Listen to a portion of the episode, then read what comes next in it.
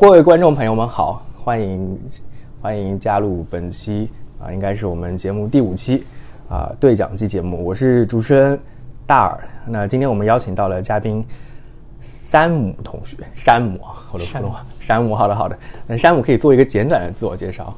呃，听众朋友们，大家好，我叫山姆，然后那个今天很开心来到对讲机这边，啊、因为我是前两期的这个试听听众，呃试听听众嗯然后听的时候就有一个强烈的冲动，说我一定要来一下啊、太棒了！非常感谢山姆同学的支持。好，那今天我们其实呃聊一个话题是关于哈利波特的。那我我本身是从小看哈利波特长大的，但是我只看火焰杯。啊、我们的山姆同学呢是哈利波特的忠实粉丝，对不对？呃，我我可以请山姆同学介绍一下自己看哈利波特的经验。哦，嗯，对，其实这个这段故事会跟很多人讲起，但我相信每个人都有一段这样的经历，嗯，因为那个是讲的讲的文艺一点，就是你开启你自己魔法世界的一个 缘起的起点。嗯，其实对我来说，就是小学的时候，因为我不爱看书啊，我我念功课可以，但是我不爱看书。然后呢，有一天在家十分的无聊，然后我的表姐就拿了这本书，说这个是世界著名儿童文学，啊，说是这个对学习语文很有帮助。然后我就读了，然后当时是那个魔法师，啊，哎然后我从早上十点钟读到了中午吃了十十几分钟的饭，然后一直读到晚上八点多才去吃的晚饭，哇然后把那本书读完了。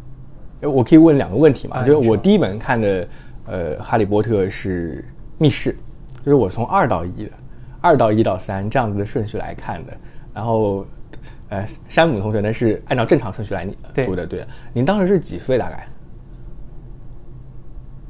是五年级，呃，五年级，我差不多是同样的时间，因为嗯我记得我我最早知道哈利波特是在那个央视新闻叫中中午有个节目叫《新闻三十分》，然后他说哎这个书大卖，然后过了两天我在所以你是看新闻三十分的人。对啊，我因为我每天回家吃饭嘛，会每天回家吃饭，我爸就会看那个节目，然后我就去图书那个新华书店一看，哎有这本书就买了，然后从密室开始的。对，但是我后面去看的时候，我发现，哎，我们我们来第一个话题啊，就是说，如果你给他的整个系列排序的话，我们选出一个最喜欢，一个最不喜欢。嗯，我们是依据书还是电影来看？呃，书吧，先我们先先讨论书，不讨论电影啊。书的话，如果说最喜欢，应该还是七。七对啊，七是那个最喜欢死亡圣器啊，呃，对，啊大结局。然后最不喜欢的话，应该是六。呃，混血王子，对，啊那其实这个判断依据很简单，就是在那个少年心智的状态下，嗯嗯，对结局的要求很高，因为、因为因为六的时候，六的时候你把你最心爱的角色直接杀死了，这个太太对孩子有一个巨大的一个阴影和伤害。然后七的时候，一切复仇都结束了，嗯然后就一切世界又回归到那个该有的状态。嗯，这这我们看《哈利波特》其实跨度是很大的从大概小学五年级十一二岁的时候，十二岁左右的时候，然后看到结局应该是差不多快上大学了吧？嗯，对，嗯，因为因为我六和七的时候都开始看英文版了嘛，嗯所以相对是比较早一点的。嗯那个时候我记得没错的话，应该是大一大二的时候。大一大二的时候，对对。呃，我其实我周围有很多朋友跟我一起看《哈利波特》，但是我们断更了。呃，就是我们我们单方面的就是停追停停追这个小说了。我印象很深刻的这个时间点卡在那个呃，应该是凤凰社。从凤凰社之后，因为当时基本上我们班有几个一起看的，大概二三十个人，是人手人手一套这个概念，就是前面到火焰杯的时候人手一套，到凤凰社，哎，大家群涌而上，全部买了凤凰社，买完之后没人看了，然后到混血王子，因为我们实在是就年纪长大了，就有个断层，只有少部分人依然坚持下来，把整个系列都看完了，所以我我对我对于他们的印象，其实呃电影的印象会大过小说的印象。哎，所以我你刚才说到有一个重要角色死亡的时候，我已经忘记掉那个重要角色死亡是谁了。混血王子里面是是是是谁啊？到现在都不记得吗我不记得斯内普吗？啊不是吧？斯内普是凤死亡死。？Dumbledore，Dumbledore，哦，我我我对这个角色其实的印象还挺奇怪的。哎，其实顺着这个这个这个来说，山姆最喜欢的哈利波特角色是谁？嗯，小的时候一定是邓布利多。邓布利多。对，为为什么会喜欢邓布利多这个角色呢？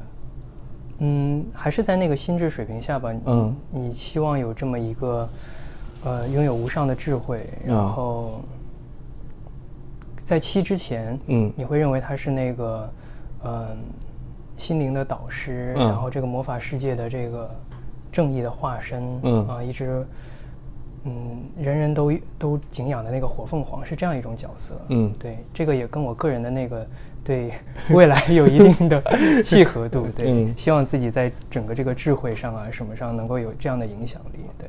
啊。啊，但是你越长大，你对这个角色有了，特别是七里面，嗯。原著会给他更多的解释这个人的过往。啊是。包括我们在这个神奇动物的里面，其实看到他更多的过去的时候，你会对他有更全面的认识。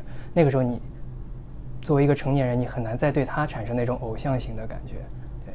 但那个时候一定是在少年时期，会对这样的人有这种，哎，但这这这里我其实很奇怪，因为小说的话，它毕竟是文学创作，像《哈利波特》更加是它很多是基于超级幻想的一个小说。它对于某些人物设置的时候是有一些我们要考虑它内人物人内在逻辑性的。呃，我对邓布利多的印象是他在前期是非常高大全的形象，他好像就全知全能，这游戏里面最最厉害的玩家，最厉害的呃掌控者。但是到后期，我我有听到一些关于他的 background 的说法，比如说他是一个 gay 之类的，那我那我会对他的那种这个角色的塑造有一产生一种怀疑。你觉得就是包括从七里面对对这个角角色的回溯，是否能够让这个合理性能够完全的绕那个有一个合理的解释呢？对邓布利多这个角色的产生，对。其实你提到一个对我来说很关键的点，就是嗯。对于这种虚幻类的题材，它的逻辑性。嗯。嗯，因为你要知道邓布利多的年纪是嗯。几百岁，但我现在记不清啊，啊。但是几百岁。对。然后你现在再回溯他二三十岁的时候的经历，嗯。对他三四百岁的时候的这个影响，嗯。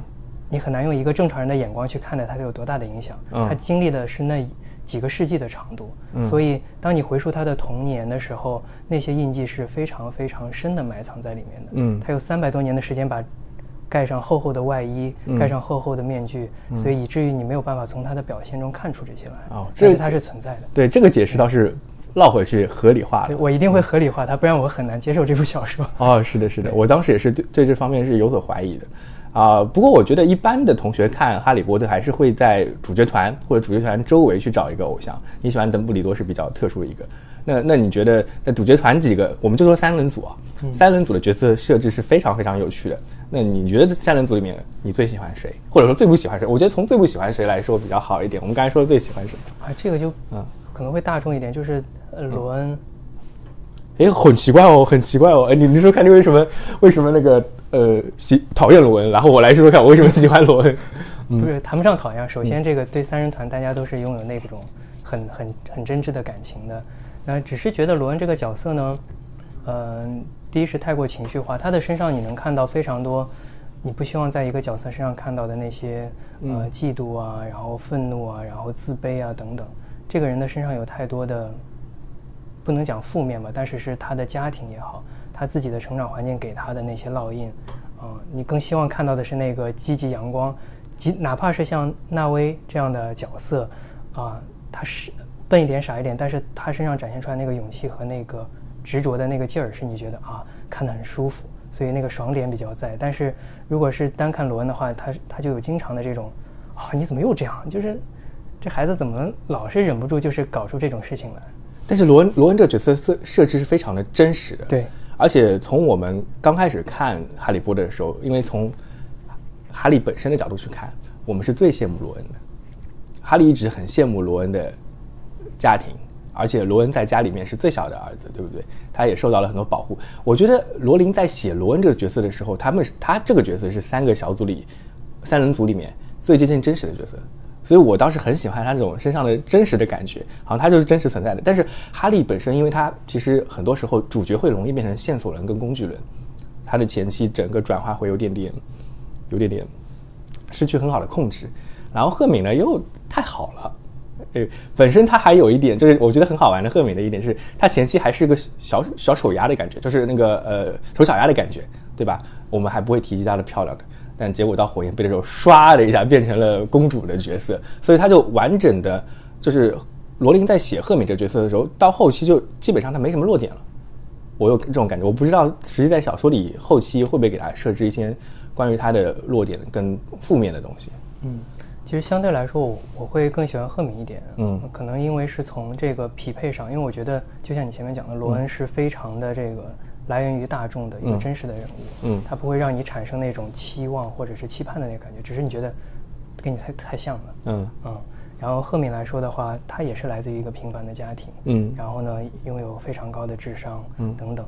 如果你说他的这个为什么后面把他写的有点太好，嗯我不知道那个罗琳是不是看过艾玛沃森的那个成长之后，哦有意的在里面去把她的这个颜值啊什么这些东西都给拉上来。嗯。因为其实单看小说的话，没有没有这种幻想或想过说赫敏是长成那样子的，对。只是因为艾玛沃森的原因，你会慢慢的开始接受这个角色，嗯。是后来是一个女神级的，然后、嗯。啊一切都散发着那个智慧和美貌的光环，嗯。然后你会对她的文字描述中自带着那种呃那个画面就在那里，所以它、啊它自然就是好的嘛，啊因为它是这个艾玛沃森。对，哎，我觉得很真的很很好玩。刚刚提到一点，就是说，是否说就是影视化了之后，影视化对于罗琳的创作有一种影响跟反馈呢？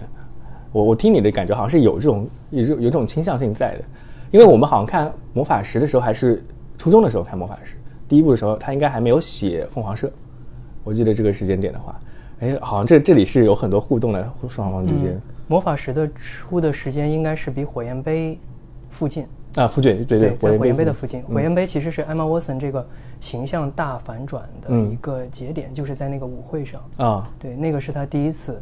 我我不知道在这个过程，因为火焰杯拍摄前肯定已经有一阵儿了，对对对对，所以我罗琳也是参与整个拍摄的这个监制啊，对还有剧本的把选角他也控对。对，嗯。所以我相信，嗯。一定会有影响。但是嗯你说这个影响有多直接或者是什么，很难去评判。嗯。但是对于一个作者来说，因为我最近有在做我们国内的一个文创企业的一个嗯。项目，嗯。所以能真实的感受到，就是作家在创作过程中会受到的左右很多，嗯啊，包括读者对他的那些评价、评论，对角色的期待，然后甚至有些读者写一些同人文，有的作家也会看进去，然后会产生一些影响啊，包括他 IP 改编化之后，对他这些后续作品的创作上都会有影响。对，这里我有很很好玩的问题啊，就是你刚才提到了，就是现在因为我知道山姆这边同学有一些项目是参与我们国内的一个网文平台的，呃，网文它的整个的制度非常像日本的日本的少年 Jump 那种读者至上的制度，所以它读者的反馈是直接会影响到网文小说制作者的。在罗琳这个例子里面，哈利波特这个例子里面，我我刚才有一个一个一瞬间有个念头出来，他的创作会不会得受到了一些资本方的影响？因为他得到了大量的读者反馈之后，想往那个地方靠，所以可能跟他的初衷是有点点区别的。不过不过这个，我觉得我们岔开另说了，因为可能跑得有点远。呃，但是我觉得很好玩的一点是，呃，《哈利波特》这个小说对于中国的小说的网文或者说是玄幻这一类体系，你觉得是否有一定的影响呢？或者说你你你喜欢怎么把它们来做一个对比呢？嗯，事实上，嗯，网文的诞生的时间应该是在零二年，啊，刚好是哈利哈利波特那个火最火的时候，是刚刚流入国内的一个时候。嗯这两者有什么相关性呢？我认为应该是没有没有直接的相关。原因在于什么呢？因为中国的传统文化里面对于玄幻这部分造诣已经是集大成者了。你看《西游记》就能想象得到，啊、在那样一个封建王朝下，他能写出这样的一种颠覆现实的一种猴子和猪的故事，对吧？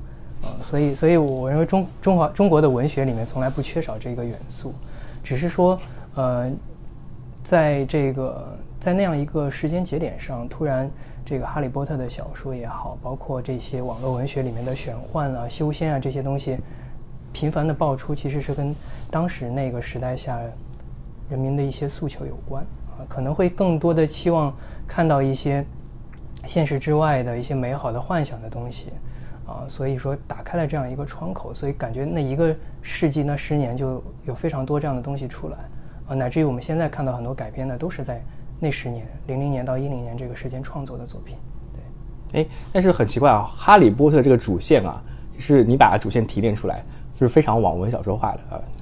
那个天降天降奇才，或者说是有很好的爸爸妈妈血统的一个主角，啊，然后有一个超级大 boss 从头到尾都存在，然后这主角慢慢成长，遇到了很多高人给他各种宝物，然后教他各种魔法，然后他慢慢成长起来之后，最终打败了这个最终大 boss。这个主线其实非常网文化，或者说是其实非常通俗小说的这种少年感在里面，对不对？很有这种感觉。嗯，我不喜欢你这个评价。哎，那你那你那你觉得就是？我觉得你说的是对的。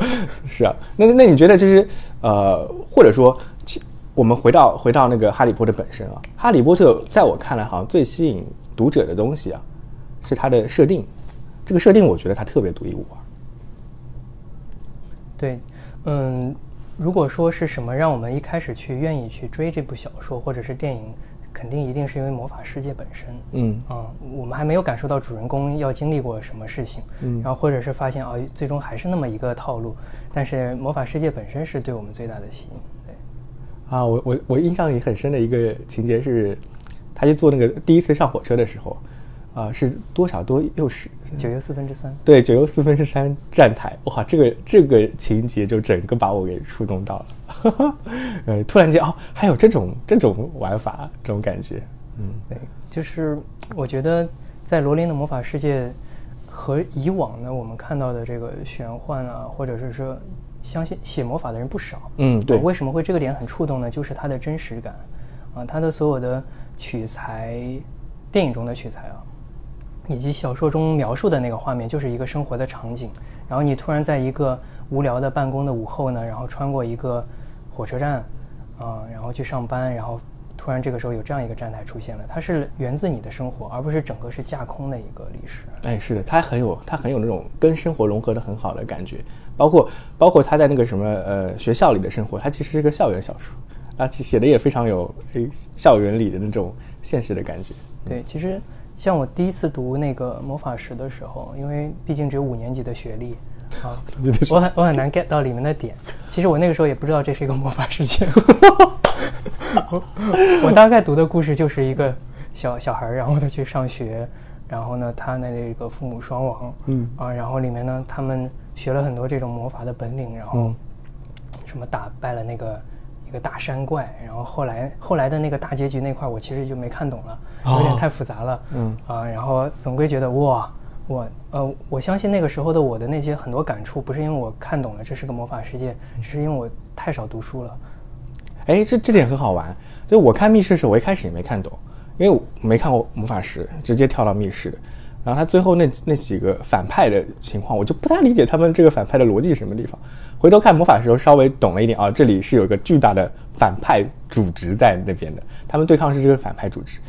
不过我觉得罗琳给这个给这个反派组织的设定也很好玩，它其实是个纳粹化的组织，非常非常纳粹化。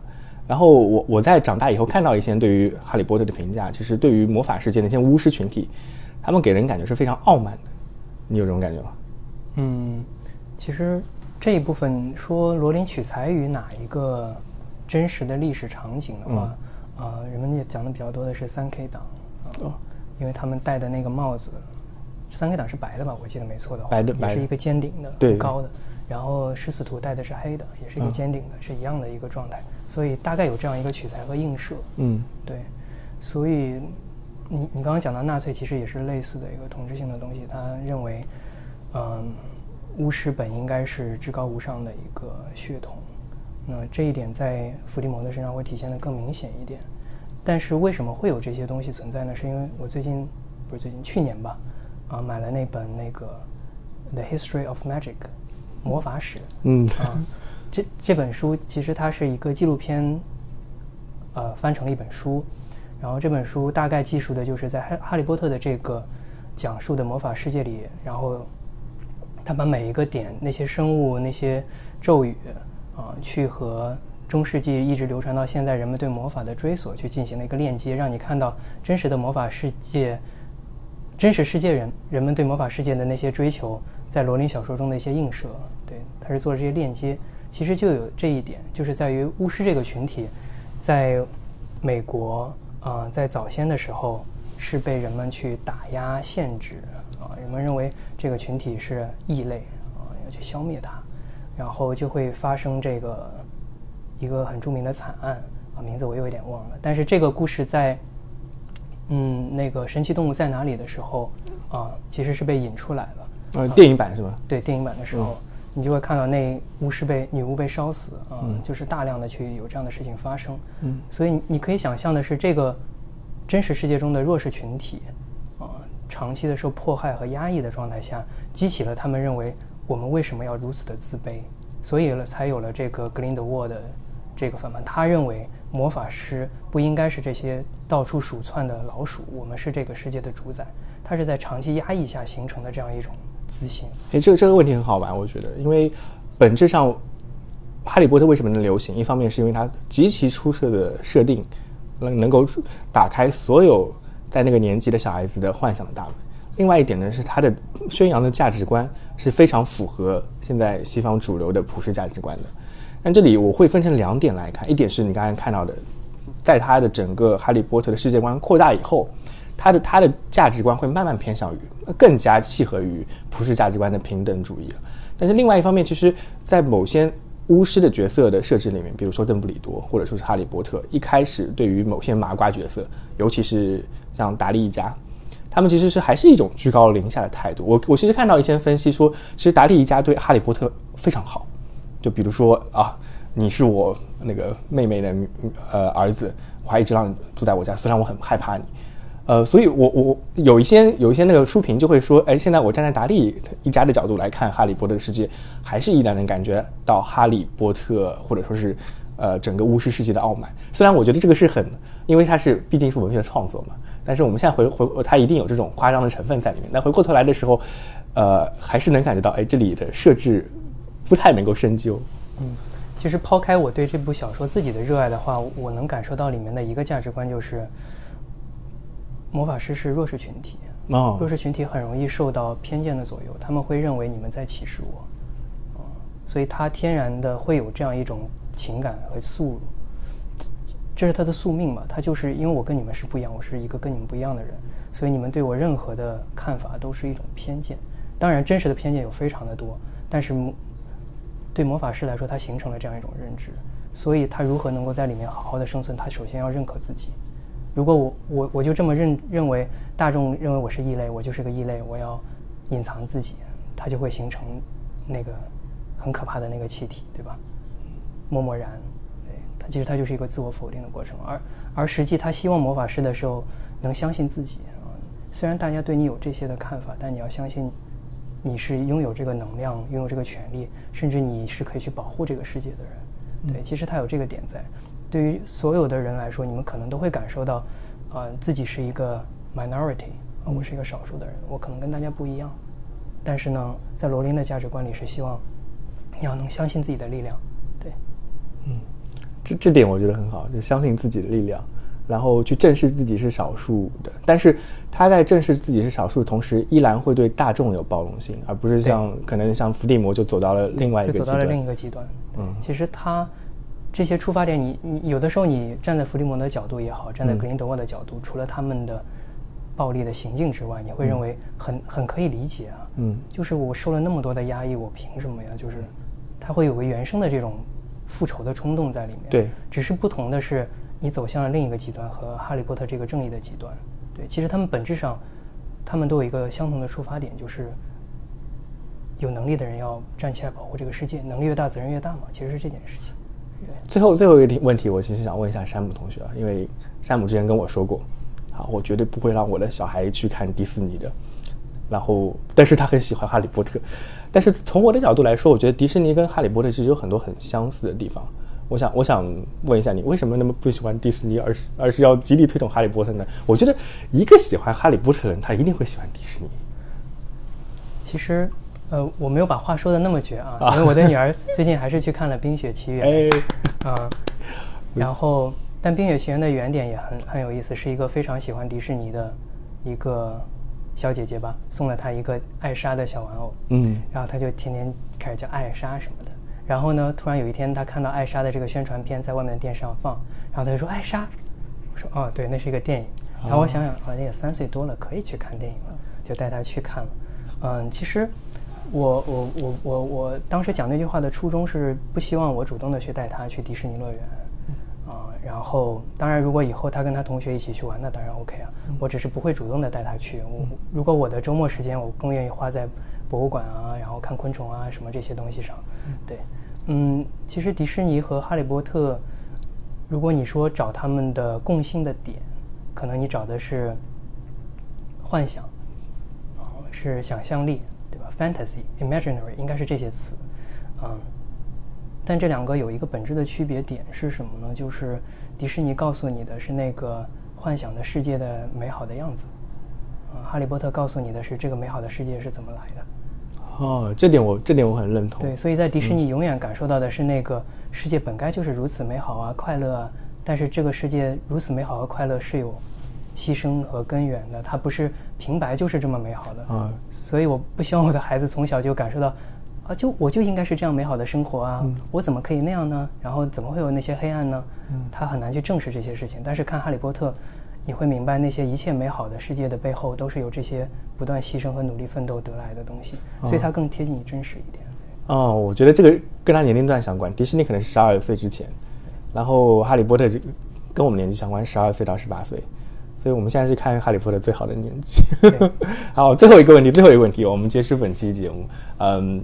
我我我会问所有的哈利波特迷，你最喜欢哈利波特的咒语是哪一个？我的脑子里直接冒出了 Avada Kedavra。呃，下期下期节目主持已经不在了，因 为已经被中咒了。嗯，但如果让你选的话呢，包括咒语，包括它各种魔魔法，你会你会喜欢哪个？我觉得我脑子里跳出来的应该是我的选择吧。啊，虽然不知道为什么，但是就是。